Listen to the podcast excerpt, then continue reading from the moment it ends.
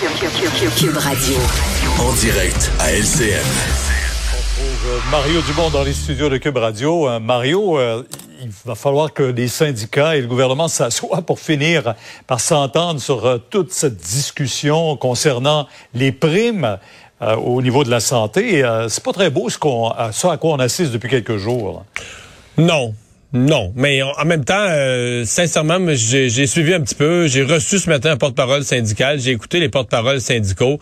C'est impossible de s'entendre. C'est impossible. En fait, je dirais que le gouvernement... Ce qui est demandé essentiellement, c'est qu'on transforme ces primes qui étaient des primes à l'assiduité. C'est quand même des gros montants d'argent. C'est presque c'est un milliard que le gouvernement met sur la table à coût de 15, 18 000. Mais il y a un but là, aux primes. Le but, c'est d'amener du service. Là, des gens qui vont être dans des en assiduité, donc à temps plein, dans des postes de service.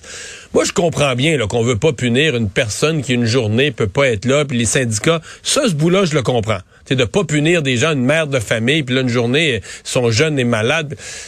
Mais Là, on n'est plus là-dedans, Pierre. La demande syndicale, c'est de transformer cette prime en augmentation de salaire pour tous. Les délégués syndicaux, les n'importe qui, donnent des services, donnent pas de services, que l'ensemble des gens qu'ils aient tous cette prime, qui devient donc si tout le monde là une à temps partiel ou à temps complet. Exactement, qui devient une augmentation de salaire pour tous. Donc on a négocié des augmentations de salaire importantes dans les négociations qui viennent d'avoir lieu. Puis là, ça marche pas là.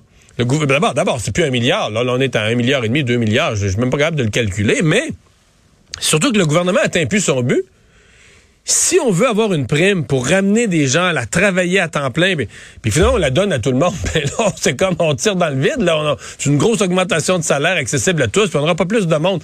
Donc euh, il y a euh, il y a un problème, je vois pas comment ça peut être réconciliable. Il y a un problème de vision, euh, vraiment vraiment un écart de vision vraiment important. Donc aujourd'hui les partis d'opposition quand ils tiennent le gouvernement responsable de ces résultats, ils font leur travail. Il faut que ça marche dans la santé. Si le gouvernement négocie sur la place publique, ça donne pas des bons résultats. Je comprends que les partis d'opposition là gardent l'élastique tendu en disant la population attend des services.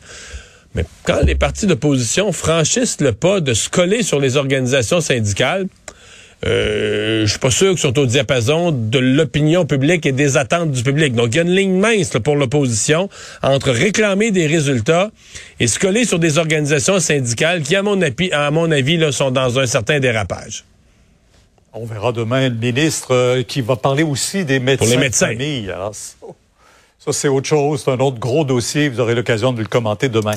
Euh, avez-vous bon espoir que M. Trudeau, qui va aller rencontrer M. Biden et le président mexicain à Washington la semaine prochaine, pourra trouver euh, quelques terrains d'entente sur les différentes, les deux pays, les trois pays? Ouais.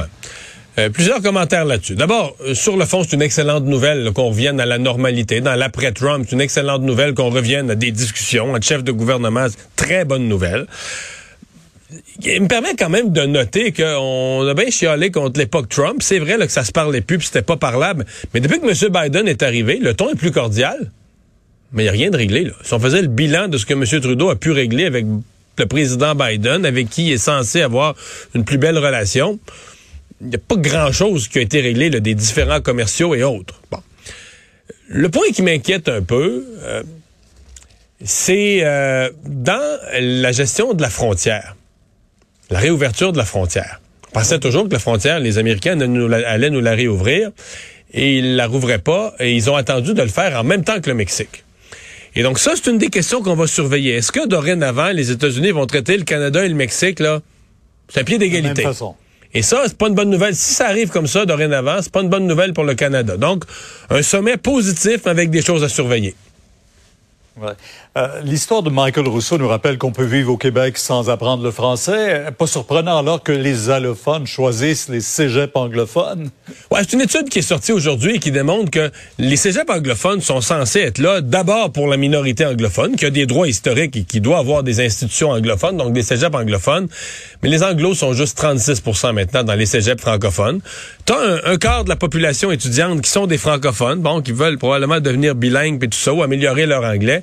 Mais la majorité, là, présentement, la majorité des étudiants qui fréquentent, les cégeps anglophones, ce sont des allophones. Donc, d'où cette crainte que des nouveaux arrivants ou de première ou de deuxième génération, ben, que les cégeps soient une espèce de lieu de l'anglicisation. Puis, ben, comme ils sont gratuits, on se dit, est-ce qu'on est en train de payer pour notre anglicisation?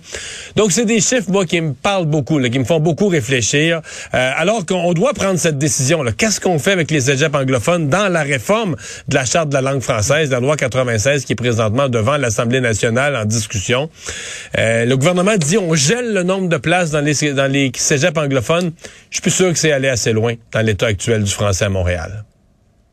Tout un débat qui est lancé ah oui, encore vraiment. une fois. Merci. Au revoir. Au revoir. Alors, Vincent, euh, une nouvelle qu'on n'a pas eu le temps d'aborder dans l'émission aujourd'hui. C'est une nouvelle euh, reprise, prise 2, là. Ouais, oui, oui la, la, parce qu'il y a toujours, euh, je sais pas s'il y a toujours une pré-démission, puis une vraie Non, non, démission dans généralement, un quand parti tu, dé- politique. quand tu démissionnes, tu démissionnes. là. Bon, ben, euh, Anami Paul, c'est un peu plus compliqué dans le cas du Parti vert. On se souvient qu'Anami Paul, euh, la chef du Parti vert, a eu une déconfiture aux dernières élections, n'a pas été élue. Son parti a fait élire seulement avait deux annoncé personnes. sa démission. Elle avait annoncé sa- son intention de démissionner le 27 Ah, de- septembre de- dernier.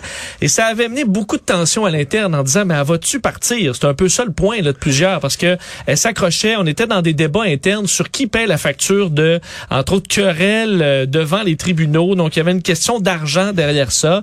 Et bien, finalement, aujourd'hui, Annemie Paul a officiellement démissionné et a même rendu sa carte de membre de la formation. Donc là, écoute, elle sac son camp. Mais ce que je pas à peu comprends, près. c'est que, assez dit, ils veulent tellement que je parte. Elle voulait des arrangements financiers avec le parti avant de quitter. Puis ça se peut que le parti devait de l'argent, en tout cas, du salaire ou je sais pas quoi, ou des dépenses à rembourser. Mais elle s'est dit, ils veulent tellement que je quitte, là, que je vais les, Je vais rester. je vais les faire cracher. Euh, je vais rester en place, puis euh, pour me mettre, euh, pour me mettre à la porte, ils vont, ils vont sortir l'échiquier. C'est un peu ça, et on se souvient que son passage au Parti vert a été difficile sur tous les plans, incluant pour elle-même, qui a dit que c'était, été la pire période de sa vie à être chef du Parti vert, mais que ça avait été un honneur de travailler pour le peuple canadien et qu'elle avait hâte de servir euh, nou- d'une nouvelle façon. Euh, alors, euh, bon, on, on verra de quelle façon. Je sais pas si elle sera attendue à bras ouverts dans d'autres Partis euh, politiques? partis politiques. Je Hey, pense pas que ça aurait été un passage difficile. C'est le ça des pires passages politiques que j'ai vu dans un parti, un parti qui était en croissance, puis un parti. Euh, Il reste que c'est bon, c'est facile. Il est pas pour prendre le pouvoir, mais c'est facile d'être vert. Là. Tous, tous les jeunes sont pour le parti vert. Tu vas dans un cégep, tu dis aux jeunes votez vert. Ah oui, c'est cool, ouais. votez vert, tout ça. Fait que comment tu peux démolir comme ça un parti, couper les appuis plus que de moitié, perdre tous les sièges que tu avais, tout ça. Euh, c'est vrai, un vrai, vrai, vrai désastre. Euh, merci Vincent, merci à vous d'avoir euh, été là. Demain, euh, 15h30, on se donne un autre rendez-vous. C'est Sophie Durocher qui prend le micro.